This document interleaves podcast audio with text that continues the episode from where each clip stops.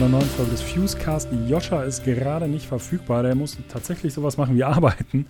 Und äh, daher moderiere ich einfach nur kurz hier diese Folge an, denn die ist eh schon sehr, sehr lang. Ich habe vor einiger Zeit, ist jetzt schon ein paar Tage her, mit der Band Desolat ein Interview geführt.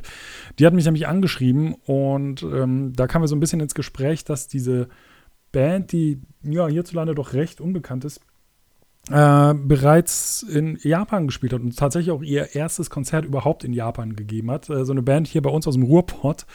Und äh, das fand ich insofern schon mal interessant, dass ich die dann hier zum Podcast eingeladen habe. Außer bin ich auch selber großer äh, Japan-Fan, war selber schon da und wollte einfach wissen, ob sich deren Band-Erfahrungen im fernen äh, Japan mit meinen Erfahrungen so ein bisschen decken und dementsprechend haben wir da doch ein ganz schön ausführliches, größeres, längeres Gespräch über, äh, ja, über das Band-Dasein in Japan geführt. Das ähm, will ich jetzt auch gerade ohne viel Vorgeplänkel weiter euch jetzt äh, hier hören lassen. Wir werden uns wahrscheinlich diese Woche nochmal hören mit einem äh, Podcast wenn ich Joscha dazu kriege. Ansonsten geht am Freitag, den 1. Dezember, unser großer Fuse Podcast Adventskalender los.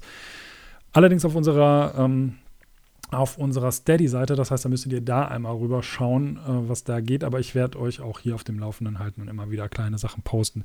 Von daher, ja, viel Spaß jetzt mit dem Interview. Ich finde es tatsächlich sehr, sehr interessant. Ähm, sehr, sehr cooles Interview geworden und gerade für, ja, für Japan-Fans vielleicht nicht uninteressant. Viel Spaß mit dem Interview und ansonsten hören wir uns bald wieder. Bis dahin. So, herzlich willkommen zu dem äh, Interviewteil des Podcasts. Heute sind meine Gäste ähm, Desolat. Habe ich das richtig gesagt? Jo. Das ist richtig, ja. Sehr richtig. perfekt ausgesprochen. Ach Mensch, guck mal. Ich dachte, es wäre vielleicht irgendwie, hätte noch irgendwo einen, hätte ich einen Accent aigu oder so übersehen, aber dem ist also nicht Accent so. Accent komplex ja. tatsächlich häufig äh, als desolate äh, doch angesprochen oder ausgesprochen worden. Warum, äh, weiß ich nicht, aber es passiert doch häufiger als die deutsche Ausdrucksweise. Desolat. Nein. Müssen wir eigentlich mal machen. Ja. Ähm, wir hatten ja gerade jetzt im, im Vorfeld, äh, wir waren ja eigentlich schon verabredet und dann hieß es so, wir kommen aus dem Krankenhaus, was ist denn passiert? Ist alles in Ordnung bei euch?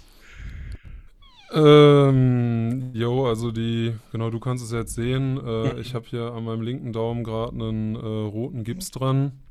Der ist da allerdings schon seit einer Woche tatsächlich dran. Ich habe mir ah. äh, letzte Woche Mittwoch äh, beim Versuch, eine Treppe einfach nur runterzugehen, äh, mich voll auf den Latz gelegt. Und ja. Äh, ich glaube, das sind so Sachen, die jetzt mit über 30 so passieren im Alltag.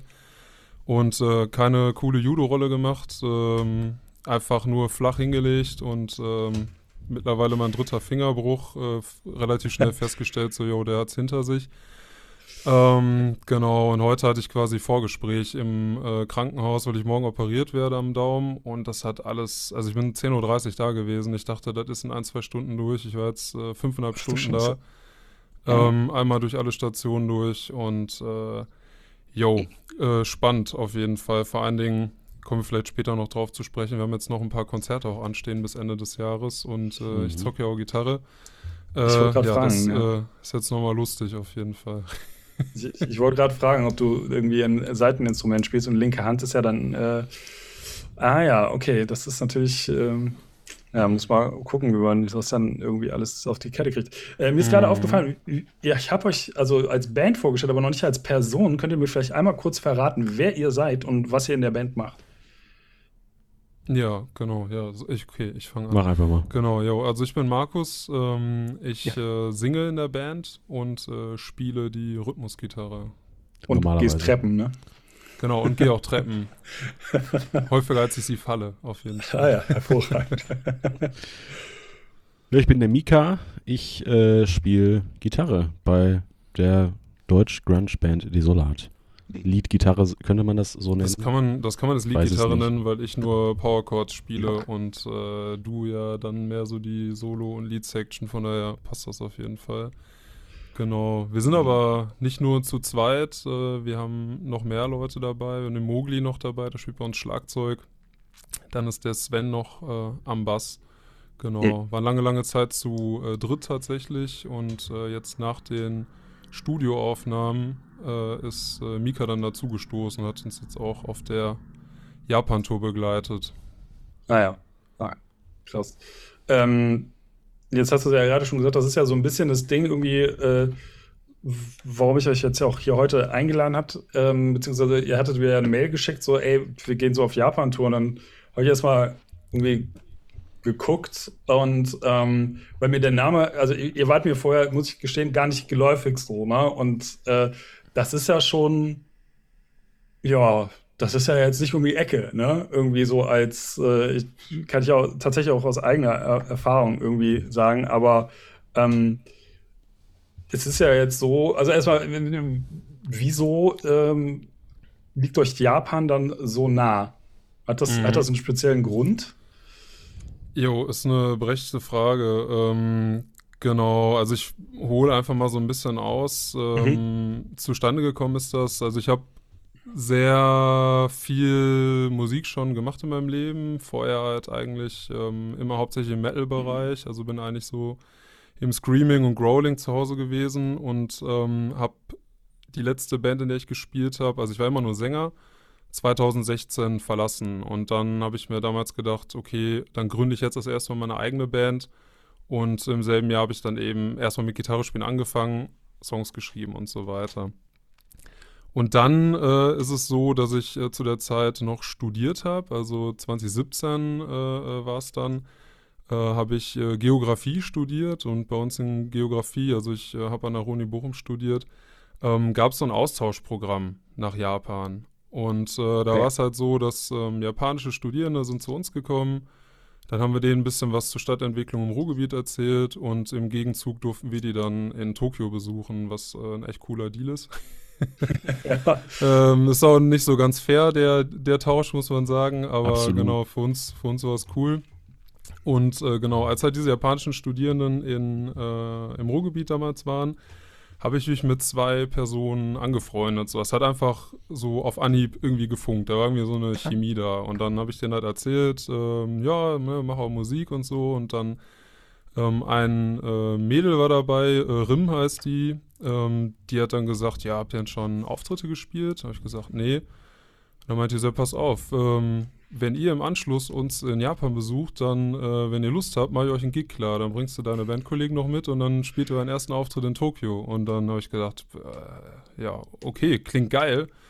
Äh, ich guck mal, ob wir das hinkriegen. Und äh, haben wir dann hinbekommen. Und dann hatten wir im wann war es denn? Im Oktober, glaube ich, ähm, unseren ersten Auftritt in Shinjuku, im LGBTQ-Viertel von äh, Tokio. Mhm. Genau. Und dann ist da so eine, ja, so ein regelmäßiges Ding draus entstanden quasi. Aber das war so der, der Stein, der das Ganze ins Rollen gebracht hat.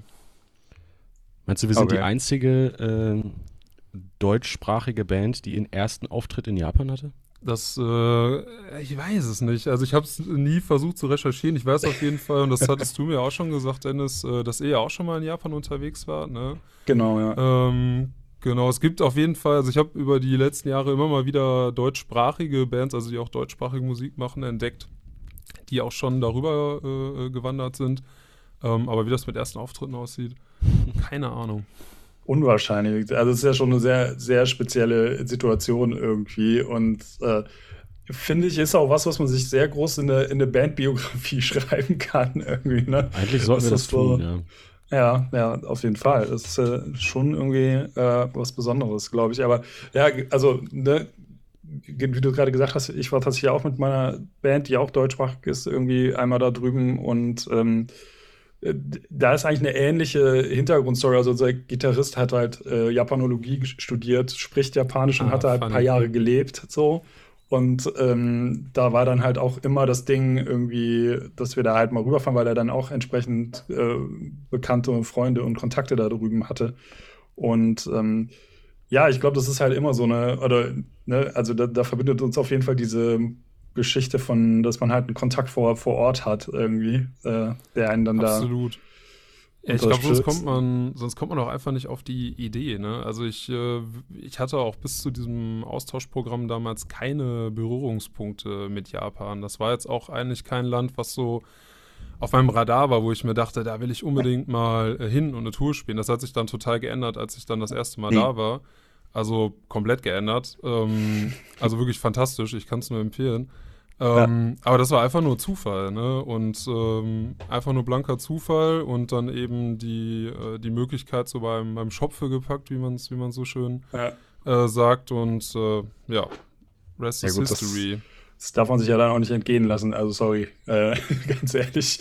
So, ne? Aber ähm, wie war das denn für euch? So, äh, du sagst ja gerade irgendwie erstmal das erste Konzert überhaupt irgendwie in einem Land gespielt, das ja, weiter ja kaum weg sein kann und äh, wo ihr ja jetzt auch nicht auf einer Sprache singt oder euch da verständigt, irgendwie, die dort geläufig ist. Also ich meine, klar, wenn du jetzt sagst, es ist halt eine englischsprachige Band, das wäre dann erstmal nochmal so, ja, okay, egal, ob die es verstehen oder nicht, weil das, mhm. ich weiß nicht, wie eure Erfahrung ist, das japanische Englisch ist ja auch manchmal durchwachsen irgendwie. Absolut. Ähm, aber wenn du dann auch noch als, als deutsche Band da irgendwie aufschlägst und auf Deutsch singst, also wie, wie war da so euer Eindruck, wie das aufgenommen wurde? Ja, also ich glaube, das kann man für äh, alle Konzerte, die wir jetzt so gespielt haben, auch berichten. Äh, mich würde da mal äh, Mikas Meinung zu interessieren, weil für dich das ja jetzt noch ganz frisch ist äh, und du da nochmal einen andere, anderen Blick vielleicht drauf hast als, als ich jetzt oder die anderen, die auch schon mal da waren. Tja, also ich äh, muss sagen, die äh, sowohl die, die, die Crowds als auch die Venues in äh, Japan sind einfach irgendwie so ein bisschen dankbarer, habe ich das Gefühl. Also so dieses klassische Ding, ne, was man immer hört von Bands, die in Japan spielen, boah, die, das japanische Publikum ist so geil und die sind so, äh, die haben, sind so gut drauf, die haben so Bock. Aber es stimmt auch wirklich, ne? Also die ähm, alle äh, Fans, nenne ich es jetzt mal in Anführungsstrichen, die wir da äh, getroffen haben, waren ähm, hatten mega Bock und haben äh, totale Passion gehabt für die, für die Musik und haben sich da einfach die, die größte Party gefahren. Also sowas sieht man echt bei, ich sage jetzt mal, verhältnismäßig kleinen Konzerten in Deutschland äh, nicht so oft. Nee. Dazu kommt irgendwie auch noch, dass äh, wir natürlich viel mit, wir haben natürlich mit 8 Gigs, haben wir viel mit anderen Bands gespielt. Der Großteil halt auch ähm, japanische Bands. Und ähm, die waren auf der Bühne genauso geil wie vor der Bühne. Also ähm, ich glaube, da, ah, jetzt mal abgesehen davon, dass, dass äh, ich das Gefühl habe, dass man in Japan als äh, deutscher, äh, deutsche Person irgendwie sowieso interessant ist. Also die, die äh, sind einfach gut angekommen, als äh, ich glaube besser als äh, manche andere Nationen vielleicht. Ähm, aber die hatten einfach Bock drauf. Also die haben sich total gefreut. Mhm. Ja, ja, das ist, äh, also die Erfahrung kann ich auch nur, nur teilen irgendwie so. Also auch gerade dieses, ähm, also ich, ich bin ein relativ großgewachsener Typ irgendwie. Und ich weiß nicht, ob euch das auch passiert ist, aber ich wurde halt von Leuten gefragt, ob sie ein Foto mit mir machen können. Also auf der Straße, nicht so irgendwie als Band so, sondern einfach nur, weil ich so ein großer Europäer bin. Irgendwie. Wie, wie, wie groß, wie groß bist du? 1,96. 96, ja, ich bin 1,98. Dann haben, ah, wir, haben wir auf jeden Fall, auf jeden Fall ähnlich. Ähm, ja, ist mir am Anfang mal passiert, jetzt, äh, wo wir zuletzt da waren, nicht. Äh, aber ich, ähm, ist vielleicht noch eine andere äh, schöne Anekdote. Wir waren, also wir haben einen Gig in Osaka gespielt und waren äh, dann, weil es oh, auch ja. Mikas äh, äh, Kindheitstraum so ein bisschen war, waren wir in diesen Universal Studios und da gab es so eine total abgefahrene Achterbahn, die hieß irgendwie Flight of the Dinosaur, Dinosaur Flight, keine Ahnung mehr, von Jurassic World, Jurassic Park. Okay. Und da habe ich mich dann in die Schlange gestellt und ähm, dann hat die Dame, die da den Einlass gemacht hat, gesehen, wie groß ich bin, als sie auf sie zukam und hat dann kurzerhand den Einlass zugemacht. Und da musste ich mich erstmal in dieses Lineal stellen. So, man kennt es ja eigentlich als Kind so, ne? Man äh, fingers crossed, hoffentlich bin ich groß genug, dass ich auf das Ding drauf äh. darf. Und bei mir war es halt, hoffentlich bin ich klein genug, dass ich auf das Ding drauf darf, weil die Measure, also das höchste Maß der Gefühle war tatsächlich 1,98. Ich habe gesagt, ey, ich bin 1,98, ich pack das. habe ich halt das Ding gestellt und dat, äh, die Mitarbeiterin muss dann erstmal eine kleine drei Stufen Leiter holen, damit sie überhaupt dann an das Maßding drankam. Äh, hat dann oben äh, ja, noch ein Foto von, dann quasi die Hand dran gehalten und hat mir dann grünes Licht gegeben und meinte, yo, du hast Glück gehabt, du bist genau 1,98, du darfst mit drauf. Ja. Und die Japaner, die in der Zwischenzeit sich angesammelt haben in der Schlange, die haben dann für mich applaudiert, dass ich äh, dann auf dieses Fahrgeschäft draufgehen durfte. Das war auf jeden Fall eine richtig geile Situation. Ah. Aber ähm, ja, ich weiß nicht, wann, wann wart ihr da? In welchem Jahr? 2019. 2019. Ich habe auch irgendwie das Gefühl, dass sich ein bisschen was verändert hat. Also 2019 ist mir auch noch passiert. Jetzt, wo wir diesmal unterwegs waren, gar nicht. Also ähm, mhm. nicht, nicht angesprochen worden, auch wenig Kommentare bekommen, ähm, ne, die, okay. was man dann so versteht und aufschnappt. Ähm, und was mir auch vor allen Dingen aufgefallen ist, äh, mag aber vielleicht auch an der äh, Saison liegen, weil wir jetzt im Sommer da waren, viel, viel, viel mehr Leute in der Öffentlichkeit gesehen, die auch tätowiert sind, also auch krasser tätowiert oh. sind, was vorher okay. für mich in Japan doch so ein Ding war, das ich sehr, sehr, sehr selten gesehen habe. Ähm, ja, fand ich ganz spannend. Weiß nicht, ob das nur eine subjektive Wahrnehmung ist, mhm. ähm, weil mehr kurze Sachen getragen wurden im Sommer, aber ja, das war, das war noch ganz spannend. Ja, das, das muss ich aber auch sagen, da war ich wirklich verblüfft, weil ich äh, hab, ich bin jetzt im, im, Vergleich zu Markus echt wenig tätowiert. Ich habe hier irgendwie zwei Tattoos auf den Arm und that's it. Mhm. Und äh, man hört ja viel im Vorhinein über nach Japan reisen, äh, was da alles nicht okay ist. Du darfst nicht rauchen, du darfst nicht dies, du darfst nicht das. Oder wenn du Tattoos hast, wirst du komisch angeguckt. Oder generell, wenn du halt äh, westlich aussiehst, ähm, reicht das schon, dass du irgendwie was Interessantes bist. Und ähm, meiner Meinung nach ist vieles davon, also vielleicht war es vor ein paar Jahren mal so, das kann ich nicht sagen, aber jetzt aus meiner Erfahrung ist vieles davon Bullshit. Äh, also ähm, die meisten Leute waren äh, weder geschockt noch interessiert. Die waren einfach ganz normal und freundlich und äh, mhm. man hat sich, also ich persönlich habe mich nicht irgendwie ausgeschlossen oder angestarrt gefühlt oder so. Es war alles super okay. easy. Ja. Ja, jetzt kann ich tatsächlich, also ich habe jetzt quasi jetzt nicht sehr viel äh, Sichtbare so, aber unser Gitarrist ist halt auch wirklich bis halt auf die Hände so und ähm, ich kann mich erinnern, dass er auch erzählt hat, dass er früher da gewohnt hat, dass er da schon eher irgendwie drauf geguckt wurde. Und ähm, als wir jetzt das letzte Mal da waren, die Erfahrung habe ich, also so wie ich es jetzt von außen beobachtet habe, kann ich das nicht sagen, aber ähm, ich hatte jetzt nicht das Gefühl, dass er irgendwie groß drauf geguckt hat, aber ich glaube eh, dass es dann so bei, bei äh, in Anführungszeichen Ausländern äh, da nochmal mhm. anders ähm, geguckt wurde. Aber klar, man kennt ja, ja die Storys, ne? dass du halt nicht in dieses Bad darfst, irgendwie diese Onsen, so, die für Tätowierte quasi verboten sind und so weiter und so fort. Ja, ja das absolut. Ding. Ja. Nee, ich denke schon, dass schon so wie du sagst, ne, man ist halt so oder so ein Gaijin. Ne? Also ja. du bist ja. so oder so auffällig äh, keine Person aus dem ostasiatischen Raum und ob du jetzt Tattoos hast oder nicht, fällt es auf jeden Fall auf. Ähm, genau, aber wie gesagt, ich habe das Gefühl, dass sich ein bisschen was geändert hat. 2017, als ich das erste Mal da war, hatte ich mal einmal eine Situation in so einem Combini-Store, also diese 7-Eleven, Family mhm. Mart, was da alles gibt, ne, so was wie Rewe to go, dass ähm, beim Bezahlen die äh, Kassiererin meinen Arm genommen hat, äh, dann geguckt hat, was damit los ist und dann angefangen hat, das abzuwischen oder wollte es, hat versucht es abzuwischen. Ich weiß aber nicht, ob das einfach nur ein Joke von ihr war.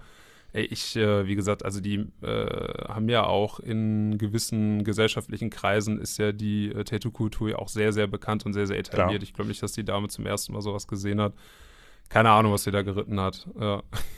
Ja, also ich habe ich hab das auch bei, bei Bands, mit denen wir da gespielt haben, habe ich das halt auch, also bei Musikern, so Leuten aus der Szene, sag ich mal, habe ich das halt auch gesehen, so, ne, dass das jetzt auch so gang und gäbe eigentlich ist. Irgendwie. Also von daher weiß ich nicht, wie, sehr dieses Klischee oder Vorurteil da immer noch aktiv ist, aber man darf ja auch nicht vergessen, irgendwie, also zum einen, als, ne, wie du gerade gesagt hast, Gaijin, Ausländer, wird einem da eh viel durchgelassen, so, ne? Und auf der anderen Seite ist es Tokio halt auch, also jetzt, wenn man jetzt von Tokio spricht oder auch äh, Osaka und so weiter, das sind ja Großstädte, wo natürlich auch viel Tourismus und so weiter ist. Ich glaube, wenn man da ins ländliche Tokio, äh, Japan fährt, dann sieht es nochmal anders aus, so, aber ich glaube auch in den großen Städten äh, hat sich das mit Sicherheit ein bisschen entspannt, gerade bei der jüngeren Generation, äh, genommen, was das Auf angeht. Fall, ja.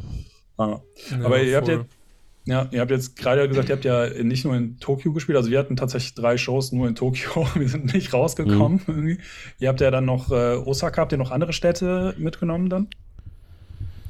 Ja, haben wir. Äh, hast du die noch alle? Ja, so ich habe die. Äh, ansonsten hole ich sie mal kurz raus. Also wir haben angefangen in Tokio auch, natürlich. Ähm, in unserem äh, Lieblingsstadtteil Shibuya. Äh, Grüße an alle ShibuyanerInnen. ähm, Grüße an Shibuya, falls du das hörst. Richtig. Äh, ja, und dann äh, zweiter Gig in Tokio, äh, danach Nagoya, dann Kobe, dann Osaka, dann Takamatsu, dann Nagasaki, dann Okayama. Oh, also ordentliches Programm dann auch irgendwie. Äh, Allerdings, ey.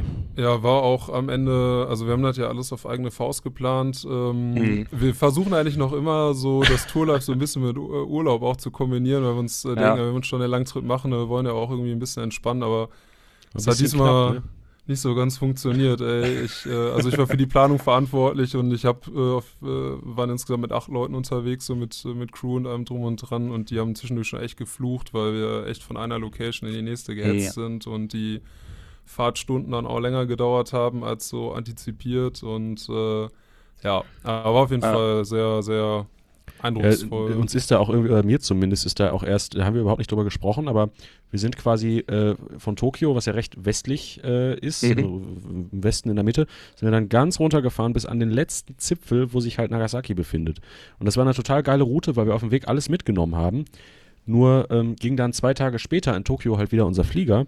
Und ähm, mir ist erst, als wir dann irgendwie in Nagasaki waren, aufgefallen, Moment mal, wenn wir jetzt zurückfahren in den nächsten zwei Tagen, das ist eine, eine, eine Strecke hier irgendwie von, da fahren wir zwölf Stunden oder ja, so wie. 1200 äh, Kilometer oder so. Genau, das, einfach ja. mal schnell zurück nach Tokio. Also das ist echt ähm, doch nochmal, wenn man dann, dann tatsächlich langfährt, ist das alles größer, als man sich das vorstellt, wenn man die Karte sieht. Es ist ein Riesenland, so, ne? das darf man nicht unterschätzen, irgendwie, äh, wirklich. Und das äh, sieht immer so das ist ja dieses berühmte mit dieser, ich weiß nicht, ob ihr das kennt, es gibt so eine, so eine Website, ähm, da kann man sich quasi die echte Größe von Ländern angucken lassen, aber die Landkarte, die man kennt, die ist ja verzerrt, weil, ne? Mhm, ja. Und ähm, wenn du dann irgendwie so, so Japan auf Europa ziehst, so, dann geht das wirklich von Skandinavien bis nach Portugal runter mit den ganzen ja. Inseln halt. So, ne? Also es ist halt mhm. sehr viel länger, größer, als man so denkt, wenn man mal eben irgendwie auf eine Karte guckt. Äh, und ähm, das wollte ich mich gerade fragen. So, das ist ja schon ein ganz schönes Programm. Da muss ich, muss ich mal uns loben. Ne? Wir haben das nämlich richtig gemacht. Wir hatten zehn Tage und drei Konzerte, alle in Tokio und immer auch ein Off-Day dazwischen. So, ne? so nämlich. Das ja. ist sehr das, praktisch. Das war extrem entspannt irgendwie, muss ich sagen. Äh, von ja, daher, das ist ähm, Learning by Doing auf jeden Fall bei uns. ja, aber ey, im Endeffekt will man ja auch alles mitnehmen, irgendwie, was du da irgendwie ja, an Start hast. Aber ich habe gerade schon rausgehört, ihr habt dann, ihr seid dann mit dem Auto gefahren, also habt dann einen Van gehabt oder was? Oder seid ihr da auch irgendwie mit dem berühmten Shinkansen oder mit, den, mit der Bahn gefahren? Ja, genau. Also, äh, um die Story komplett zu machen, äh, mhm. 2017 erstes Konzert da, 2019 erste Tour, 2023 zweite Tour so. Und ja. äh, erste Tour ähm, damals auch selber organisiert, äh, da auch erste Mal dann geguckt, okay, wie kommt man denn überhaupt aus Tokio raus? Ne? Also äh, auf jeden Fall, ich meine, Tokio im Großraum sind irgendwie 30 Millionen Menschen. Man kann auch eine ganze Tour nur in Tokio spielen. Ne? Da ist so viel los. Äh, da hast du vielleicht ja. in zehn verschiedenen Konzert-Locations äh, gespielt und äh, da waren trotzdem immer andere Leute. Ne? Also es ist, ja. Äh, ist auf jeden Fall möglich. Und ähm, da sind wir damals äh, mit dem Shinkansen gefahren. Ähm, das war auch soweit ganz nice. Ähm, aber man muss halt wissen, dass man mit dem Shinkansen nicht jede Stadt erreichen kann. Ne? Also wir waren dann damals mhm. noch in, äh, ähm, wo waren wir denn noch? In Kyoto waren wir unterwegs und in äh, auch Osaka damals, genau. Und haben dann einen, ähm, einen Teil der Tour, sind wir noch nach Sendai, da waren wir dann auch mit dem Auto unterwegs, haben wir so ein bisschen, äh, bisschen kombiniert. Und äh, man ist mit dem Auto halt doch deutlich flexibler hat aber mhm. auch den höheren Kostenaufwand, äh, ne? weil da kommt mhm. neben Sprit, äh, muss er auch noch Autobahnmaut zahlen. Die Miete für den Van ist jetzt auch nicht so günstig, da muss auch eine Versicherung abschließen. Also man ist mit dem Shinkansen auf jeden Fall günstiger unterwegs, vor allen Dingen, ja. weil du so einen ausländischen, also für ausländische Touristen so einen Sondertarif bekommst, den du als japanischer Einwohner gar nicht kriegst. Da kriegst du einen Sonderrabatt, ja, wenn du den vorher buchst. Ähm, genau, das, äh, ja, ja. Muss man wissen. Ja. es ist ja auch Aber so, ich weiß nicht, ob. Ja, bitte. Nee, ich, ich wollte nur auf die, auf die Frage äh, zurückkommen. So. Jetzt waren wir wieder mit dem Van unterwegs ah, ja. die komplette Zeit lang. Genau, weil das ist nämlich so die Erfahrung, die, also ich kenne es jetzt nur aus, aus Tokio, aber ich glaube, das ist in vielen Großstädten in Japan so, dass die Clubs ja häufig eine Backline da haben. Also man fährt ja gar nicht also wie man es jetzt von dir kennt, du, du, packst ja gar nicht den Van bis oben in voll mit äh, Amps und Verstärkern und allem, sondern wir sind halt wirklich damals mit der Gitarre in der Hand mit der Bahn von Club zu Club gefahren und dann stöpselst du dich halt vor Ort ein. Dann kannst du halt schon mal Pech haben, dass du, sag ich mal, als, als Rockband hatten wir einmal so, ein, irgend so eine Fender-Kombo da stehen, die keine Zerre hatte. So, ne? Das war dann so ein bisschen so, mm. aber das machst du dann halt mit dem Pedal, dann, dass du dir von irgendjemand leist, schnell wieder wetzt, so, dann ging das so. Aber äh, im, im Zweifel, äh, die Clubs, in denen wir da waren, so, da, da stand, also ich spiele jetzt Bass, so, da stand dann eine MPAC-Box und ein MPAC-Top-Teil äh, oben drauf, so da konntest du nicht viel falsch machen. Ich weiß nicht, also eure Erfahrung, deckt die sich da auch mit anderen Städten irgendwie oder ist das so ein, so ein Tokio-Ding? Ja, der ist Mika jetzt Experte mittlerweile. Das ist ein, das ist ein Japan-Ding. Also in jeder Location, der wir gespielt haben, habe ich äh, den gleichen Amp, den Roland Jazz Chorus, vorgefunden. Und ich bin da, äh, wenn wir hier so ein bisschen in den Gear Talk mal reingehen, ich weiß nicht, wie interessant das äh, für die Hörer ist, aber Bitte. wir sind ähm, meistens war es so, dass wir in der einen Ecke, wie du schon gesagt hast, ein äh, Ampeg, ein Ampeg äh, M mit Box äh, vorgefunden haben. Äh, dann ein äh, Marshall äh, JCM-Variante und ein Roland Jazz Chorus. Und ich habe dann vom, ich glaube, einmal habe ich einen Fender Twin Reverb gespielt oder so und ansonsten habe ich bei allen anderen Gigs den Jazz Chorus gespielt und Markus, du ja meistens den Marshall. Mhm. Ja, voll. Und dann halt einfach, ähm, wir, wir haben es, also genauso wie du es jetzt äh, geschildert hast, mhm. haben wir unsere Instrumente in der Hand dabei gehabt irgendwie. Ich hatte zum Beispiel, Markus hat seine Gitarre mitgebracht, also im Flieger von, von Deutschland. Mhm. Ich, ähm, unser Bassist, der Sven und ich, wir hatten gar keine Gitarren mitgenommen, äh, sondern Ach, von einem Kumpel, äh, einem Kumpel in Tokio geliehen. Der hatte eine, eine Gitarre und einen Bass rumfliegen. Ja. Und äh, die, Klar, da haben fliegen wir da, ist der richtige Ausdruck. Rumfliegen, genau, in seinem, in seinem Atelier, sagen wir mal. Und ähm, der, äh, ja, grü Grüße an, an Daiso an der Stelle. Ähm, ja. Super geiler Typ. Ähm, ja, und die haben wir dann mitgenommen und sind damit halt äh, rumge rumgetourt und äh, jeder hatte noch ein, zwei Pedale dabei, das Nötigste, irgendwie Distortion, mhm. Chorus, whatever. Uh, that's it. Ja, Mikrofone hatten wir dabei, ne? Ja, Mikrofone hatten wir dabei, aber das ist so ein bisschen aber unsere Eigenart. So. Also ich singe irgendwie gerne in mein eigenes Mikro und ich kann das Mikro halt dann auch einfach behandeln, wie ich will. So, ne? Wenn ich irgendwie das Richtig. Dringende Gefühl äh, verspüre, das muss ich jetzt mal einmal auf den Boden schlagen, so, da muss ich mich danach nicht schlecht fühlen, dass da irgendeiner sagt, so, ja, müssen wir noch mit deiner Haftpflicht sprechen, ne? Ja. Das ist so ein Ding. und, äh, und ich hatte tatsächlich auch meine Gitarre dabei, weil da bin ich irgendwie auch äh, eigen das halt immer extrem nervig ist am Flughafen. Ähm, muss dann immer gucken, wie die Konditionen sind. Ist bei jeder Airline auch irgendwie anders. Ne? Ja. Japan Airline kann man einfach ein Instrument mitnehmen. Die haben das in der Police drin. Äh, wir sind jetzt mit äh, Emirates geflogen. Äh, da hast du einfach Gesamtmaße ähm, für dein Gepäck. Okay. Und je nachdem, wie du planst, kannst du dann auch einen Gitarrenkoffer mitnehmen. Ähm, ja, ich hatte mich dann auf dem Rückweg äh, nur ein bisschen verkalkuliert und musste dann irgendwie 120 Euro Aufpreis zahlen. War ein bisschen scheiße. Man muss immer gucken, auch, dass man über den Zoll kommt mit den Klampfen. Das ist manchmal auch so eine Sache, dass sie dann gucken, ah, ist, äh, ne, hast du jetzt mitgenommen, hast du irgendwo in Japan gekauft, ist da Palisander verbaut, mm. irgendwas, ah, was unter ähm, ne, Artenschutz steht. Ähm, deswegen immer. Stehe. Also Tipp auch an die, an die, die zuhören, wenn ihr da mal unterwegs sein solltet oder auch sonst im nicht-europäischen Ausland, äh, immer äh, Kaufnachweise von den Instrumenten mit dabei haben, ja, sonst äh, ist man die beim Zoll äh, los, wenn man Pech hat. Ah, ja. der, äh, was mir jetzt noch einfällt, der Mogli, unser Drummer, hatte äh, seine Snare dabei, eine Fußmaschine und seine Becken. Ne? Ja, also der hatte tatsächlich das, das meiste okay. ähm, Equipment von allen dabei. Und unser Van war dann auch äh, recht voll. Also in der Regel, okay. ähm, ja, weil wir natürlich Leuten. auch alle noch acht Leuten, jeder hat irgendwie einen Koffer oder eine Tasche noch. Wir haben wirklich, äh, als wir in Tokio losgedüst sind, haben wir das Nötigste mitgenommen, den Rest bei einer Freundin bei der RIM halt von vorhin in mhm. Tokio gelassen. Und trotzdem war das Ding voll äh, bis zum geht nicht mehr. Also es hat regelmäßig jemand eine Snare auf dem Schoß im Auto und ja. äh, es gibt auch viele Bilder und Videos äh, von uns, wie wir zum Beispiel in, ja, auch über diese Shibuya Scramble Crossing, die man kennt, ja. irgendwie ähm, mit unserem ganzen Scheiß. Einer hat eine Snare, einer hat irgendwie, äh, weiß ich nicht, eine, eine, Gitarre oder einen Bass umhängen und so. Und da ist man dann halt irgendwie so möglichst ähm, praktisch unterwegs, aber äh, mhm ja, es war, war, äh, war gut, aber war auch nicht immer äh, leicht. Ja, ja, ja, voll. Nee, manchmal hat es auch richtiges Zack, muss man sagen. Also ist ja, man, ist ja, man ist ja dann auch schnell verwöhnt, ne? wie, wie du schon gesagt hast. Hier musst du halt immer, ne, je nachdem, wo du zockst, ganze Backline mit durch die Gegend schieben. Da ist man ja dann schon froh, wenn es dann eben nur die Klampf ist und so weiter.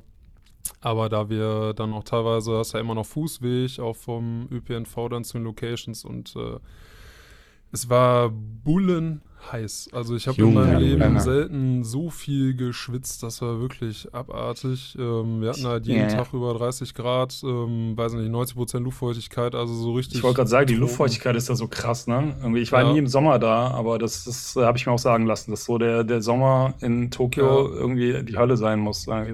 Absolut. Und man fühlt sich auch echt eklig irgendwie, weil äh, die meisten ähm, Japaner und Japanerinnen, ähm, die haben tatsächlich, äh, ähm, deren Schweiß riecht einfach nicht. Diese, die Menschen riechen einfach nicht. Das ist so angenehm, weil wenn du dann mit den ganzen äh, Menschen so dicht gedrungen in der Bahn bist, äh, ist, merkst du das halt nicht. Ne? Bei uns Mhm. ja sofort dicke Luft, da ist halt auch immer alles äh, klimatisiert und so weiter. Und man selber merkt aber, dass man riecht und das ist dann noch viel, viel, viel unangenehmer. Und das konntest du auch nicht aufhalten. Also du bist morgens aus der Dusche raus und ähm, warst dann schon direkt in deinem eigenen Schweiß wieder geduscht. Ne? Das war echt, äh, echt hart. Und die Bahnen Jo. sind ja auch gern mal voll besetzt, so, ne? Also das ist ja dann auch, äh, wenn man sich dann da so dann auch mit reinquetscht, so, dann, ja, sorry. Ja, ja, und das ist halt auch so ein Unding, ne? Das äh, die sind ja da, haben ja eine to totale Höflichkeitsetikette, dass äh, man lässt halt seinen Rucksack eigentlich nicht auf, wenn du in die U-Bahn gehst, sondern schneidet dann entweder nach vorne oder nimmt den ab, damit du dem niemanden äh, aus Versehen ins Gesicht haust oder so, ne?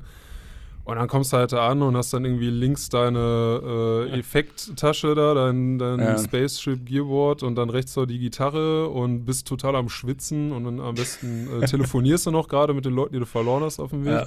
Und Äh, ist noch dann, was so äh, dabei? Genau, ist da was dabei, noch ein Famichiki oder so, dann äh, wissen auf jeden Fall alle Bescheid, dass du so der, der letzte Idiot gerade bist. Ein Gaijin halt, ne? ja, Classic. voll. Man Oh muss auch Mann, dazu ey. sagen, in, der, äh, in den Venues, dass da die Backline vorhanden ist, ist in der Regel sehr angenehm.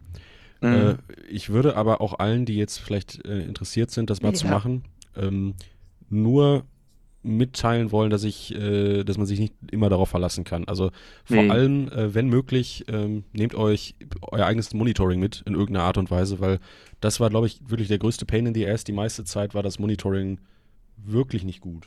Ja, also wir haben, wir spielen, wir spielen, äh, wir haben in Japan auch nicht mit In-Ears gespielt oder so, sondern einfach Ohrstöpsel und äh, Wedges auf der Bühne. ja. Und ähm, normalerweise klappt das auch irgendwie immer, aber wir hatten jetzt wirklich ein paar äh, Venues, wo das ganz katastrophal war. Also ähm, auch wenn viel, viel Equipment geil war, war das wirklich oft der Punkt, an dem die Shows dann, der dann entschieden hat, ob die Show jetzt gut oder scheiße wird, weil ähm, das manchmal echt schwer war, irgendwas zu hören auf der Bühne. Na, ja, stimmt. Ich überlege gerade, ich glaube, wir hatten auch immer Wedges irgendwie. Also, es ging eigentlich soundmäßig, dafür waren die Clubs, glaube ich, okay, aber ähm, ja. Ja, ey, ich, also ich meine, dieses Backline im Club, ich warte eigentlich nur drauf, dass die irgendwann alle irgendwelche Camper-Dinger da stehen haben und dass du halt mit deinem Sound auf dem, auf dem USB-Stick oder irgendwie oder mit dem iPad da ankommst und dann hast du halt deinen Sound so. Also wenn ein Land das, das als erstes umsetzen wird, dann ist das wahrscheinlich Japan irgendwie so. Das äh, sehe ich da ganz weit vorne. Die müssen wahrscheinlich nur auch dann so einen Exklusivvertrag, wie sie es ja offensichtlich mit Roland Marshall und MPEG gemacht haben, fürs Mhm. ganze Land abschließen. das scheint ja so ein Ja, Ding das, zu sein. Da. das ist schon echt, echt auffällig. Aber ich muss sagen, halt, also wir haben ja durchweg in äh, diesen Live-Houses gespielt und die Live-Houses haben ja in Japan echt so eine History. Standen auch zwischendurch mal so vom Ja. Aussterben Mhm. auch, äh, haben sich jetzt, ja. glaube ich, über Corona dann aber auch mit neuen Fördergeldern dann wieder so ein bisschen gemausert. Und ich finde, das sind auch so Orte, äh, ne, auf der einen Seite würde ich dir voll zustimmen, so, wenn, wenn die irgendwo nach vorne gehen, dann eigentlich, äh, eigentlich in Japan mit, mit so einer technischen Innovation. Obwohl die in ihrer Bürokratie teilweise echt rückständiger sind als in Deutschland. Also in Japan, die haben die beschissensten Webseiten aller Zeiten. Ich habe noch nie ein Land gesehen mit so beschissenen Webseiten. Das Ich glaube, das. Fax ist auch noch ganz groß da. Genau, Ja. Fax ist groß und ähm, äh, es, ja, also teilweise staunst du wirklich, ne, dass äh, das Hauptding, um Konzerte zu bewerben, ist da immer noch Facebook, ne? Also wir haben uns dann immer ge geschrieben, die Veranstalter, ja, habt ihr schon ein Facebook-Event erstellt? Und wir so, äh, nee, aber machen wir dann jetzt wohl. Ja. Und ähm, das war teilweise halt schon echt äh, richtig funny. Äh, wir hatten so ein paar echt äh, ähm, Momente, wo so unser Herz gelacht hat. Ey. Wir haben äh, zum Beispiel in, äh, wo war das nochmal? Wo war der. Hack Finn? Der Ach, ne, Hack Finn äh? Nagoya. Genau, in Nagoya haben Hack Finn gespielt und wir haben dann Boah. später herausgefunden, Ah, ja. äh, dass da in den 90ern genau über die gleiche Backline, immer noch der gleiche Sch- Stuff, der da steht, hat mal No FX gespielt haben, als die da waren. Ach was. Das war schon ziemlich, ziemlich cool. Ähm, haben uns total drüber gefreut. Uns äh, ganzen Abend noch drüber gesagt, ey Junge, krass, weißt du, die, da kam deren Sound raus, weißt du, da wo jetzt Und? unser Sound rauskam. Äh, nicht zu vergessen Okayama, die PA, Jo. remember? Ja. Die haben, äh, Ach jo, stimmt, das ja. hat uns äh, jemand erzählt vom, vom Venue, glaub, war das, glaube ich, dass die äh, PA, also Monitore, alles, alles, was am PA da war in dem Laden, äh, wurde 1974 von äh, Queen auf ihrer Japan-Tour äh, da gelassen. Oder nicht da gelassen, sondern äh, die haben irgendwo gespielt, haben diese PA halt in Japan gelassen, weil sie sich gedacht haben, kein Bock, äh, das Zeug wieder mitzuschiffen. Äh, und die ist jetzt in dem Laden im äh, Two, Ja. nee, wie heißt der Laden? Pepperland. Genau. Pepperland in Okayama steht die Tour PA von Queen, die aber auch grottenschlecht war, muss man Ja. dazu sagen. Es war die schlimmste PA, über die ich je gespielt habe. Aber äh, da, hat- da hat Okay. Queen mitgespielt, ja. Ja, Abgefahren. Ja. ja, noch so ein Moment war auch, das war auch noch echt funny. Ähm, ich äh, bin so ein, äh, ja, keine Ahnung, wie soll man das sagen, ist unseren Texte vielleicht nicht so, aber ich sag mal, unterm Strich wird man mich vielleicht als so ein Akademiker-Rocker bezeichnen, das ist ja heutzutage auch irgendwie auch Punk. Und ähm, hab noch so aus alten Zeiten so ein äh, Fred Perry-Fable und äh, Howard den Newsletter. Und im Newsletter war tatsächlich irgendwann mal so eine Story drin äh, mit der Überschrift ähm, äh, Number Bears, Osaka, The Secret Lair of Noise. Und äh, Number Bears ist halt so nicht das älteste Livehouse, aber der älteste Punkladen des Landes. Da habe ich mir gedacht, Junge, geil. Da war zu dem Zeitpunkt schon klar, dass wir da spielen und da habe ich mir das halt durchgelesen und es klang und las sich alles so fantastisch. Ich habe schon riesen Vorfreude gehabt. Und am Ende war das der abgelutschteste Laden von allen auf der ganzen Tour. Oh ja. ne? Ey, das war Oh so Gott. krass, ne? Die Ah, PA, äh, das Schlagzeug, die Becken, die waren durchgeschlagen, ne? Die konnten, die konntest du gar nicht mehr aufhängen. Ey, Äh, wir hatten zum Glück eigene dabei. Ähm, die Wedges waren Ja. richtig durchgekaut. Äh, das hat in der ganzen Bude nach Schimmel gerochen. Äh, war Ehrlich. trotzdem eine hammergeile Experience, ne? Und der Backstage einfach nur äh, grau-braun und Ja. wirklich Decke, Boden, Wände, alles mit Edding vollgeschrieben von hunderten von Bands der Ja. letzten Dekaden, die da mal gezockt haben. Da stand auch nur Scheiße dran, ne? Irgendwie, Oh ja. Da waren halt so viele Sachen an den Wänden dran, das war wie so ein Museum, war schon auch irgendwie wieder ganz lustig, aber auch viele Sachen, die waren früher Punk und würde man heute auch als nicht mehr PC bezeichnen. Das ist schon echt, echt schräger Allerdings, Scheiß, ja. der da so dran stand. Muss ich jetzt auch nicht wiederholen, aber Aber, oder hast du das, noch was? nee, nee. Aber in diesem Venue haben äh, natürlich ganz viele äh, coole äh, Bands und KünstlerInnen gezockt, aber auch schon ein Knife. Äh, Ich Ah. weiß nicht, ob das den HörerInnen ein Begriff ist, aber das ist eine, äh, ist meine liebste japanische Alternative Band, ist eine All-Female Punk-Rock, I guess, Band, äh, die es auch schon seit Ewigkeiten gibt. Ähm, die, Haben die, haben die nicht mal Support für Nirvana gemacht? genau, die waren mit, mit Nirvana in Japan auf Tour und äh, die haben halt auch in dem Laden gezockt und das. Äh, Aber nicht mit uns, leider. Nee, leider nicht mit uns, aber ähm, Äh, okay. ja, auf jeden Fall viel, viel äh, History, Historie. ja. in Ja, dem Laden. geil. Auf dem Kühlschrank waren auch noch irgendwelche Sticker von Festivals von 1986 und so. Also, ähm, wow. Also auch so ein kleiner, äh, wie, sagt man, wie sagt man, beim, beim Bau sagt man doch irgendwie äh, Renovierungsstau oder irgendwie sowas, ne? Ja, Boah, allerdings. Ey. voll. Aber das ist, das trifft echt auf die meisten zu. Der, also ich muss sagen, der Club, der technisch wirklich ähm, ja, aktuell war und wirklich nice gepflegt, so, da war interessanterweise auch ähm, Rauchen verboten. Das ist ja auch so eine Sache, Absurdität irgendwie in Japan. Draußen darfst du nicht rauchen. Ja. Nur in ausgezeichneten Raucherbereichen, aber überall drin. Also es ist auch komplett bekloppt einfach nur. Und ähm, in dem äh, Livehouse, wo wir waren in Takamatsu, äh, Too Nice heißt das, also die meisten Livehouses sind auch an so Record-Labels angeschlossen. Der Laden war Picobello gepflegt, der war richtig, richtig nice. Der da war war Rauchen schön, verboten auch und äh, dem äh, äh, Herrn, dem, äh, dem lag sehr was an seiner Venue einfach. Ne? Das war Mhm. einfach schön. Der Sound war auch richtig geil und der Typ einfach nur, einfach nur ein Goldstück. Also Wirklich, ey, das war, nice. da, wow, ey, das war so, also, um, um das noch so ein bisschen auszuführen, wir, das war einer dieser Momente, die man in Japan manchmal hat, die sind so freundlich, das tut schon weh. Also man weiß schon gar nicht mehr, wie man reagieren soll, weil er hat uns nach der Show, der hat auch selber in einer Band gespielt, die dann äh, als Opener für uns gespielt hat, das war auch cool. Und er hat uns dann nach der Show ähm, noch T-Shirts geschenkt und so. Also Mhm. der hat äh, in, in diesen Live-Houses, hast du ja sicherlich äh, dann damals auch ähm, so mitbekommen, ist es ja ganz oft so, dass die, die äh, Venues an sich auch Merch haben vom Venue, zum Beispiel Hackfin Ja. oder in dem Fall Too Nice oder so. Und der hatte äh, einen halben Laden da drin, wirklich, wo es ganz viele verschiedene Shirt-Designs und Platten und alles Mögliche gab. Unter anderem bestimmt auch fünf verschiedene Shirts von halt dem Venue und äh, auch richtig, richtig coole Shirts. Da haben wir einige, hat jeder von uns aus der Band zumindest ein Shirt mitgenommen. Ähm, boah, und äh, ich, ich weiß gar nicht, ich kann das gar nicht mehr replizieren. Ich weiß nur noch, dass wir so, äh, ja, wir, wir haben so einen freundlichen, herzlichen Abschied mit denen gefeiert. Und ähm, weil wir dann halt auch wirklich los mussten. Und äh, dann wollten wir eigentlich noch was essen gehen danach. Und dann ist uns aufgefallen, dass wir in die falsche Richtung oder wir hatten geparkt irgendwie oder irgendwie sowas. Wir waren dann kurz was essen und wollten dann zum Auto laufen. Und dann ist uns aufgefallen, dass wir nochmal an dem Venue vorbeilaufen müssen. Und wir wussten, dass wenn die uns jetzt nochmal sehen, dann kommt nochmal das Ja, Gleiche Das auf uns von zu. vorne los. Dann haben wir uns einfach vorbeigeschlichen. Aber äh, Ach, geil. die waren total geil. Das war echt wow. Wir haben uns Äh. echt dahin geschmolzen. Ja, Ja, das voll. doch. Das, die Erfahrung habe ich aber auch gemacht, muss ich sagen, dass es so ein sehr herzlicher Empfang irgendwie immer ist und äh, keine Ahnung, also es ist, ähm, ja.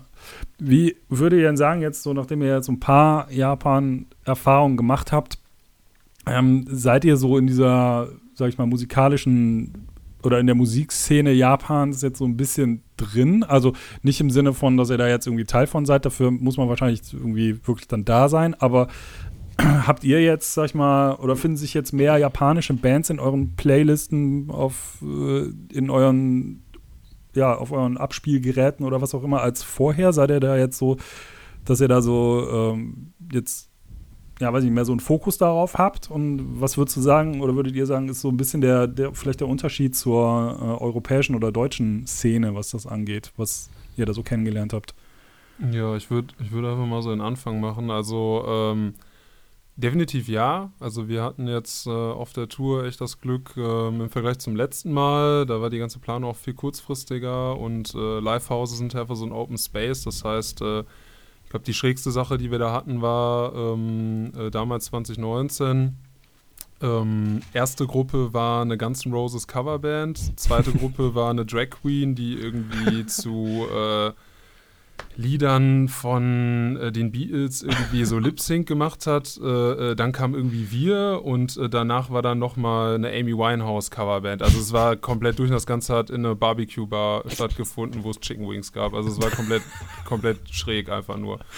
Und äh, das war aber so ein bisschen daran geschuldet, weil äh, wir einfach gesagt haben, wir wollen zocken, egal wie. Und haben gesagt, ja gut, dann planen wir euch einfach irgendwo ein. Und dann sind wir bei diesem Chicken Wing Abend da gelandet. So, und dieses Mal äh, hatten wir halt alles viel, mit viel mehr ähm, Vorbereitung und ähm, konnten dann auch wirklich ähm, ausschließlich mit einschlägigen Bands halt auch unseren Bereich so zocken. Ne? War echt so von, von Noise äh, bis Punk äh, über Heavy, so alles Mögliche dabei. Ähm, richtig, richtig coole ähm, äh, Bands auch kennengelernt. Äh, wir hatten 2019 mal mit einer Band zusammen gezockt, die äh, hießen Friday Flowers. Ähm, der Typ, der da gesungen hat, der mittlerweile in Osaka einen Curryladen, den haben wir auch noch besucht, das war total geil. Ähm, Musik, äh, wir haben auf Spotify kann man ja so Künstler-Playlisten erstellen, so, da Mhm. sind äh, die Leute, die man da bei Spotify findet, das ist immer auch so eine Sache, die sind nicht so auf den Plattformen vertreten, auf denen wir so unterwegs sind. Äh, viele Sachen findet man bei Bandcamp tatsächlich. Ähm, viele Bands, mit denen wir auch zusammen gezockt haben, äh, war erstmal schwer, die zu recherchieren, weil die sind auf unterschiedlichen Plattformen unterwegs. Manche haben nur Twitter, was total Mhm. seltsam ist. Äh, manche haben Ja. nur Facebook. Ähm, es gibt aber so eine Seite, die heißt TuneCore Japan. Und da sind viele ähm, verzeichnet wie mit so einem Linktree. Und da kann man dann immer sehen, okay, was für Plattform hat denn die Band? Da findet man die meisten. Und wer Bock hat, sich mal ähm, ja, einfach auf die Suche zu begeben nach Bands, die er noch nicht kennt, äh, aus dem Raum äh, TuneCore Japan findet man auf jeden Fall alles Mögliche. Das ist ganz, äh, ganz spannend. Genau, wir haben aber auch nicht nur mit Bands gespielt, die, sage ich mal, jetzt ähm, äh, True Japanese sind, sondern teilweise auch äh, Gaijin-Bands, Hm. die entweder dann auch irgendwie da auf Tour waren oder da leben und äh, äh, dann halt irgendwie einen Support-Gig mit uns gekriegt haben. Also es war irgendwie ganz, ganz bunt gemischt und äh, genau, man supportet sich auf jeden Fall mal gegenseitig. Ne? Das war, war schon ganz cool. Ich habe ohne Ende ähm, 7-Inch-Platten mitgenommen von allen möglichen Bands, die was zur Verfügung hatten. Ähm, wir hatten noch Merch dabei, äh, haben unsere äh, Longsleeve dann noch teilweise getradet mit denen. Also das ist schon irgendwie immer ein sehr cooler, herzlicher Austausch und ähm, das bleibt auch irgendwie bestehen. Also sind immer noch auch mit Leuten in Kontakt, mit denen wir zusammen gezockt haben, weil jetzt ja auch noch auf so einem äh, musikalischen Niveau ist, wo man einfach gerade ja auch anfängt, sich irgendwie Vitamin B aufzubauen. Man freut sich irgendwie über jeden, jede neue Freundschaft, die irgendwie entsteht mhm. und wir das auch irgendwie am Leben halten. So was total cool. Und ich glaube, ähm, ja, das ist erstmal, was mir so dazu einfällt. Ja, dem kann ich äh, nur zustimmen. Also wir haben da wirklich äh, mit so vielen Leuten gespielt, die halt, ähm, ja, die, die jetzt irgendwie überall bei uns bei Instagram, Spotify, wo auch immer sie halt äh, zu finden sind, äh, auch drin sind. Ähm, mir fallen da äh, gerade ähm, hier, äh, Gretchen Grundler heißen sie aus Tokio ein. Das ja. ist eine Grunge-Band, die sehr Nirvana-artig ist, sage ich jetzt einfach mal. Die waren aber sowas von super geil. Mit denen haben wir auch ein T-Shirt äh, getauscht und jetzt bin ich im Besitz eines äh, ihrer T-Shirts und sie äh, von einem Longsleeve von uns und die äh, höre ich mir auch nach wie vor regelmäßig an. Das, das gilt auch noch für, für viele weitere. Moody aus Nagasaki zum Beispiel oder aber ähm, viele. Also wirklich ja. ähm, hat echt diese, vor allem auch dieses ganze, ähm, man, man schreibt sich auch, äh, Love Terror fällt mir auch noch ein aus, äh, äh, mit denen haben wir in Osaka gespielt. Die haben uns zum Beispiel letzte Woche, haben die wieder im gleichen Laden, in diesem Schmuddelladen ja. gespielt, haben uns noch ein Foto geschickt und geschrieben, ey, äh, wir zocken schon wieder hier, äh, wir wünschten, ihr wärt hier und nächste Mal, wenn ihr kommt, dann lasst mal eine Tour zusammen machen und so. Also ähm, einerseits natürlich dieses, man ist jetzt auch irgendwo Fan von, von mehr japanischer Musik, als man es vielleicht vorher war, aber andererseits auch wirklich ähm, da wir das, das Tourleben dann intensiv auch irgendwie da hatten, äh, sind, haben wir jetzt auch einfach tausend Anlaufstellen. Also ich glaube, fast in jeder Stadt, in die wir jetzt in Japan, wo wir waren, wo wir, wenn wir da nochmal hinkommen würden, hätten wir äh, zwei, drei, vier, fünf Leute, äh, mhm. äh, die wir direkt ansprechen könnten, äh, um irgendwo unterzukommen oder was essen zu gehen oder sonst was. Also ja. Ähm, ja. Bringt, bringt schon viel. Ja, wo ich, wo ich glaube ich nochmal äh, drauf zu sprechen kommen würde, ist, ähm, weil du ja so ein bisschen gefragt hast, was eigentlich so der, der Unterschied, ne? Mhm. vielleicht auch zu den japanischen Bands. Ich muss sagen, ähm, also ich glaube, fast jede Band, mit der wir zusammen gespielt haben, war technisch besser als wir. Oh ja, ey, der, absolut. Das ja. ist einfach richtig krass. Ja. Äh, also die äh, beherrschen einfach ihre Instrumente, äh, und zwar alle von denen. Äh, ja war, das war echt, äh, echt krass und ähm, die äh, meisten Bands, die sind auch einfach ein bisschen äh, ausgeflippter, muss ich sagen. Also die haben irgendwie mehr Noise-Elemente äh, drin, die rasten einfach auf der Bühne aus. Die, also es ist einfach insgesamt auch eine andere Kommunikation mit dem Publikum, als, als wir das so machen. Ähm, und jetzt auch fernab von, sag ich mal, Ansagen oder so. Darum geht es gar nicht mehr so. Sind einfach so die, die Appearance und Performance auf der Stage ist einfach irgendwie ein bisschen äh, ja, hm. flippiger. Auf jeden Fall. Also es das würde meine Mutter sagen. Abgesehen von dem äh, technischen Aspekt, dass die wirklich alle super gespielt haben. Also ich kann mich nicht wirklich daran erinnern, dass man irgendwie mal einen Fail oder einen Patzer mitbekommen hat von äh, einer dieser Bands. Ähm, die haben irgendwie so ein bisschen mehr einfach so diesen, diesen Rockstar-Faktor mitgebracht. Also wie man sich das vorstellt. Die waren halt echt äh, authentisch und haben mhm. das richtig ausgestrahlt, äh, sowohl auf der Bühne als auch äh, neben der Bühne irgendwie. Also weniger Akademiker-Punk, mehr Punk. irgendwie, ja. würde ich, würd ich ja, Also ich, ich, musste gerade echt lachen, weil das, ich kann das genauso unterschreiben mit auch, als wir da gespielt haben, da, also jede andere Band war zehnmal besser als wir. So, so wo ich mir dann immer dachte, so, wieso spielen wir hier als Letztes? Das ist doch, also wie unangenehm ist das? Ganz genau das, ja. Ja, definitiv. Und ähm, ja, und halt aber auch dieses, äh, ich glaube, wir haben in einem Ding, da war so eine Rockabilly-Band dabei und die sahen halt auch alle ne, mit ihren Lederjacken und den Tollen und so weiter und so. Mhm. Und äh, wie er auch schon sagte, so diese, diese etwas weirden Line-Ups zum Teil irgendwie. Ne? Also wir hatten dann da auch, weiß ich nicht mehr, da war so eine, so eine Indie-Rock-Band, dann war eine, äh, eine Ska-Band dabei und so. Also wirklich so, mhm. hä? So, ne? Also das wird so halt weiß ich nicht, das wird hier in, in Deutschland, glaube ich, kaum jemand so buchen, habe ich das Gefühl irgendwie. Ne? Ja, so, absolut. Da war das aber vollkommen normal und das war auch cool und die Leute sind da auch mitgegangen. So, ne? Das war jetzt nicht so, äh, weiß ich nicht, so, so ein versnobtes Publikum oder so, sage ich jetzt mal ganz dreist, die, die dann sagen so, ja, nee, äh, sobald eine Band irgendwie jetzt nicht Sound XY spielt, gehe ich raus, so, sondern die waren dann da Richtig, und haben sich das ja. angeguckt, egal ob du jetzt Ska gemacht hast oder irgendwie Metal Punk oder was auch immer. So, ne? Ja. Das war schon irgendwie äh, auch echt abgefahren, muss ich sagen, ja. Ja, ich finde, das ist auch einfach, äh, ja, das ist einfach krass. Die sind sehr, sehr dankbar, einfach, glaube ich, für Leute, die sagen so, yo, ich perform was und äh, will damit euch irgendwie einen geilen Abend machen und die, die schätzen das wert. Und ich glaube, so der Peak der Gastfreundschaft, den wir erlebt haben, war echt in Nagasaki. Also das war echt nicht mehr, das war echt nicht mehr normal, muss man sagen. Die ähm, Bands, zu denen wir da gezockt haben, die hatten uns ähm, vorher schon bei Instagram äh, kontaktiert und meinten so, yo, wann kommt ihr hier an? Äh, wir wollen mit euch gerne am Abend vorher ein Trinken gehen und so. Und dann habe ich halt geschrieben, ich so, ja, wir haben unsere Anfahrt ein bisschen äh, unterschätzt, so wir kommen erst am gleichen Tag an. Und dann meinten ja, kein Ding, dann, äh, dann treffen wir uns halt danach so. Und dann äh, machen wir danach noch einen drauf. Und wir so, ja, okay, ist cool. Und äh, dann äh, waren wir halt, also wir hatten die ganze Zeit das Gefühl, als hätte sich die ganze Community um diesen Laden, in dem wir da gespielt haben, irgendwie darauf geeinigt, dass die uns jetzt irgendwie ein möglichst geiles Erlebnis Heute liefern ist wollen. der Desolat. Genau, heute ist Desolattag.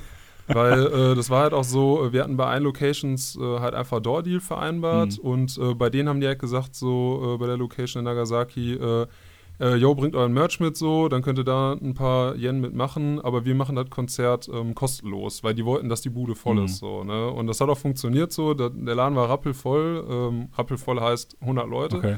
und ähm, das Ding war aber einfach die, also das war ein unglaublicher Support. Ich glaube, alle Leute, die da waren und sich irgendwie was äh, äh, leisten konnten, ha- haben Longsleeve gekauft. Die haben das den ganzen Abend durchgetragen, die haben das die nächsten Tage noch durchgetragen, uns immer noch Stories geschickt. Bevor, nach dem Soundcheck hat uns die erste Band, die auch so ein bisschen Sound Richtung äh, Black Keys gemacht haben, haben uns dann zum Essen eingeladen, haben alles bezahlt, wo wir auch schon dachten, ey, Junge, was geht hier ab? Ne? Mhm. Dann äh, haben danach noch äh, eine Aftershow-Party organisiert. Ein Kollege von denen hat da irgendwie so ein mexikanisches äh, Restaurant, hat halt extra für uns aufgemacht, äh, ganzen Abend äh, for free Essen und Getränke gehabt, so. Also es war eine private Initiative, es hatte nichts mit der Venue zu tun, ne? Mhm. Und äh, dann da Karaoke gesungen bis mitten in die Nacht und äh, also Wahnsinn. und dann diese Highball-Story, die da dann auch noch war. Ja, wir hatten, äh, das, das ist tatsächlich eine der witzigsten Tourgeschichten. Äh, ich ich glaube, man, um das so richtig fühlen zu können, muss man in dem Moment dabei gewesen sein. Aber ich fasse einfach mal zusammen. Wir haben von dem äh, Dude, der netterweise seine Kneipe für uns aufgemacht hat, äh, 10 Liter Bier und 10 Liter Highball äh, gesponsert bekommen einfach. Und ähm, Bier ist uns allen bekannt. Highball ist äh, japanischer äh, ja, Cocktail oder Long Drink oder wie will man es nennen. Ist einfach nur Whisky und Sprudel. Also verdünnter Whisky. Mhm. Und ähm, davon äh, war dann am Ende noch ein bisschen was übrig, ungefähr zwei Liter. Und äh, unser Bassist, der Sven, der wollte sich dann ganz am Ende, als die Party vorbei war, nochmal ein Glas für den Weg zapfen. Ähm, und da meinte der Kollege, ja, äh, warte mal, wir haben noch zwei Liter. Ähm, willst du die einfach haben? Und äh, dann äh, haben wir, dann hat unser Bassist eine zwei Liter Wasserpulle dabei gehabt und die dann bis oben hin gefüllt mit diesem Highball. Und äh, die haben wir dann die nächsten Tage auch noch dabei gehabt. Und am gleichen Abend sind wir halt mit dem Taxi äh, zu unserer Unterkunft gefahren, die nicht, 20 Minuten entfernt war. Und äh, ich saß vorne, äh, drei Leute saßen hinten, unter anderem der Sven mit der Highball-Pulle. Und ich saß vorne, weil ich halt der Einzige in der Situation war, der so ein bisschen Japanisch gesprochen hat, um da dem Opa, der irgendwie 90 Jahre alt war, der uns da zurückgefahren hat, zu zeigen, wo wir lang müssen. Und dann hat sich der Sven hinten auf der Rückbank dazu entschlossen, bei der Fahrt durch äh, Nagasaki, dass er noch ein paar Schlücke Highball trinken möchte. Und aus irgendwelchen Gründen war aber auf dieser 2 Liter Pulle Highball so ein Druck drauf, dass in dem Moment, wo er die aufgemacht hat, ist das ganze Ding explodiert und der, und, und der Deckel so diu, diu, diu, diu, diu, diu, durchs Auto äh, geflogen. Und der Opa, der halt gefahren ist, hat sich so erschrocken. Ähm, und Gott. die haben, oh mein Gott, und die haben sich einfach hinten so äh, eingepisst vor Lachen und das war einfach so maximal unangenehm, wie es nur möglich ist. Hm. Und äh, ja, irgendwann haben wir dann endlich unser Ziel erreicht und äh, haben dann die Highball-Flasche aber noch viele Tage äh, in Ehren Ja, sie hat gehalten. noch zu, zu mehreren Explosionen auf der weiteren Tourreise geführt. Gott, oh Gott. äh, herrlich, ja. Wundervoll. Ja, der ich denke mal, der ist froh, wenn er euch nicht nochmal fahren muss. ja, ich glaube, der fährt nie wieder irgendwen. Ich glaube, der hat am nächsten Tag gekündigt. ah, ja. Ach Mensch. Habt ihr denn äh, Pläne, wie es bei euch im Moment so da weitergehen soll? Also ähm, habt ihr, sag ich mal, den, den, nächsten Termin schon ins Auge gefasst, wie ihr, wann ihr wieder nach Japan rüber wollt? Und habt ihr so ein bisschen, weiß ich nicht, also ich weiß nicht, wie ich das sa äh, sagen soll, aber äh, legt ihr euren euer Bandsein jetzt auch so ein bisschen darauf aus? So? Oder ist das einfach nur eine gute Ausrede, dahin zu fahren? Eig eigentlich, eigentlich wollten wir das nicht mal. Das, das Kuriose ist halt, äh, also wir haben jedes Mal, wenn wir da waren, haben wir gesagt, so, ey, das war geil und das war das letzte Mal. Und immer wenn wir dann wieder zu Hause sind, haben wir uns, denken wir uns dann, ey, fuck, das war so nice, wir müssen da nochmal hin. Und das ist ja auch, wie gesagt, ne, wir haben jetzt diesmal geschafft, ein bisschen Sponsoring-Kohle ähm, auch einzuwerben, dass wir das nicht alles ähm, selber finanzieren müssen, was schon mal ein riesen, riesen Hilfe war. Mhm.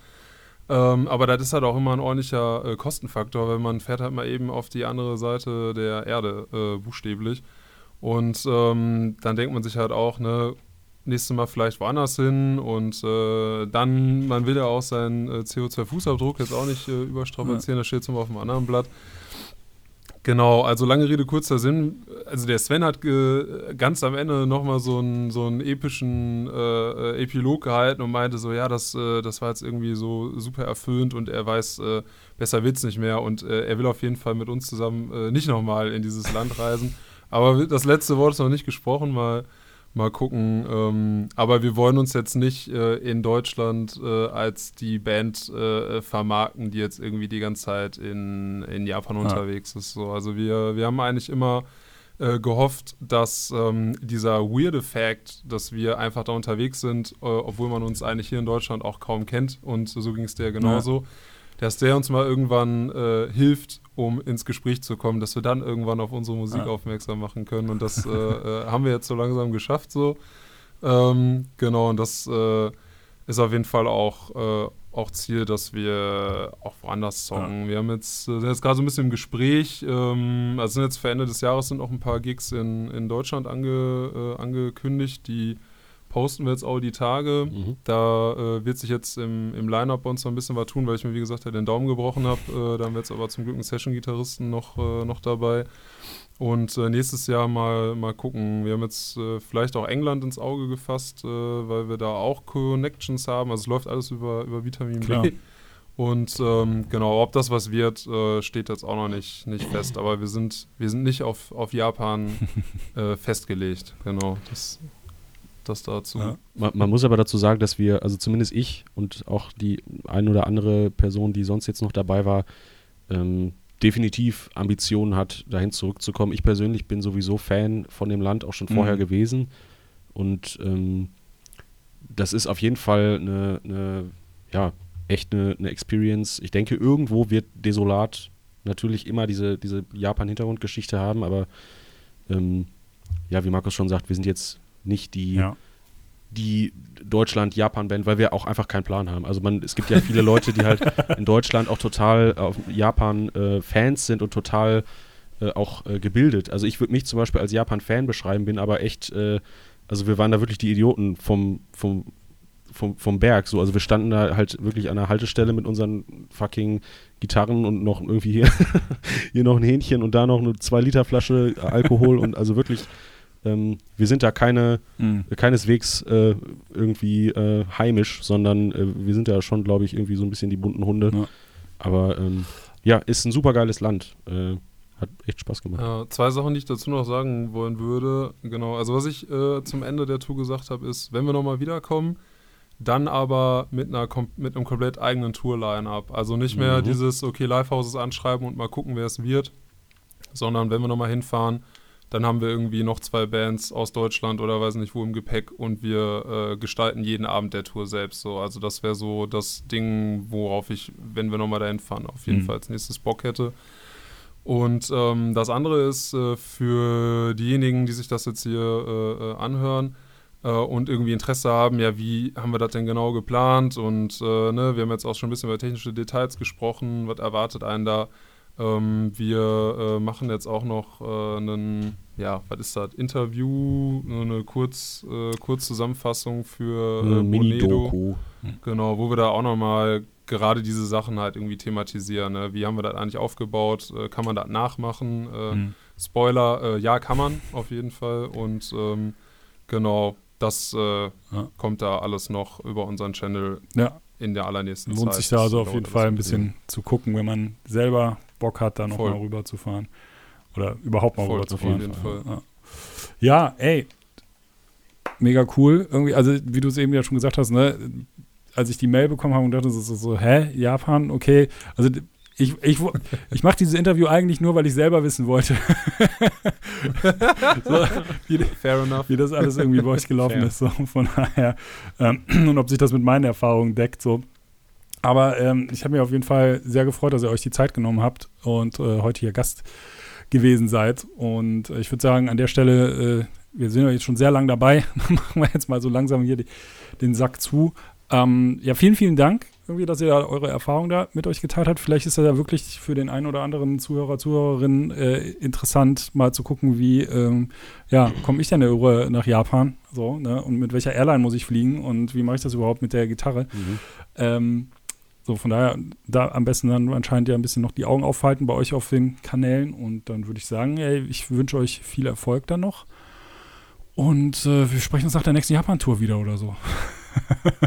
Ja, Yes, ey, also- vielen, vielen Dank. Auf jeden Fall von unserer Seite auch ne, für die Einladung. Hat uns mega, mega Bock gemacht. Äh, genau, wie gesagt, hoffentlich äh, äh, war es interessant auch für Ja, dich. Und ähm, Für Ja. euch HörerInnen auch. genau, und äh, genau, ich habe gesehen, äh, bist mit deiner Truppe jetzt auch bald äh, auf Tour wieder. Dann schon mal äh, viel, viel Spaß auf jeden Danke, Fall. danke. Und ähm, ja, mal gucken. Vielleicht äh, sehen wir uns ja an einer der Locations. Vielleicht, vielleicht spielen wir ja irgendwann mal in, weiß ich nicht, in, in Nagoya oder so zusammen. Wer weiß. Ey, Ey, sag, super gerne. Sag, sag Bescheid, so, äh, we can make it happen. wenn, wenn äh, für, für alle Zuhörenden, wenn ihr äh, da irgendwie noch ein bisschen mehr wissen wollt oder interessiert seid einfach an, an uns oder unseren Abenteuern in Japan, wir haben ganz viele äh, Vlogs und äh, Zusammenschnitte, die findet man bei uns bei Instagram und bei, äh, ja, hauptsächlich bei Instagram, at die Solatband.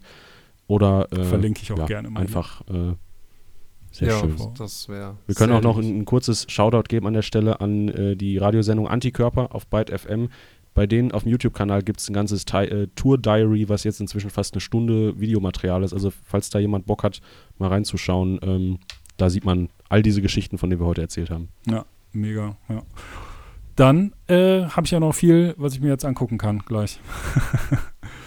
Sehr gerne. Alles klar. Dann danke euch und bis demnächst.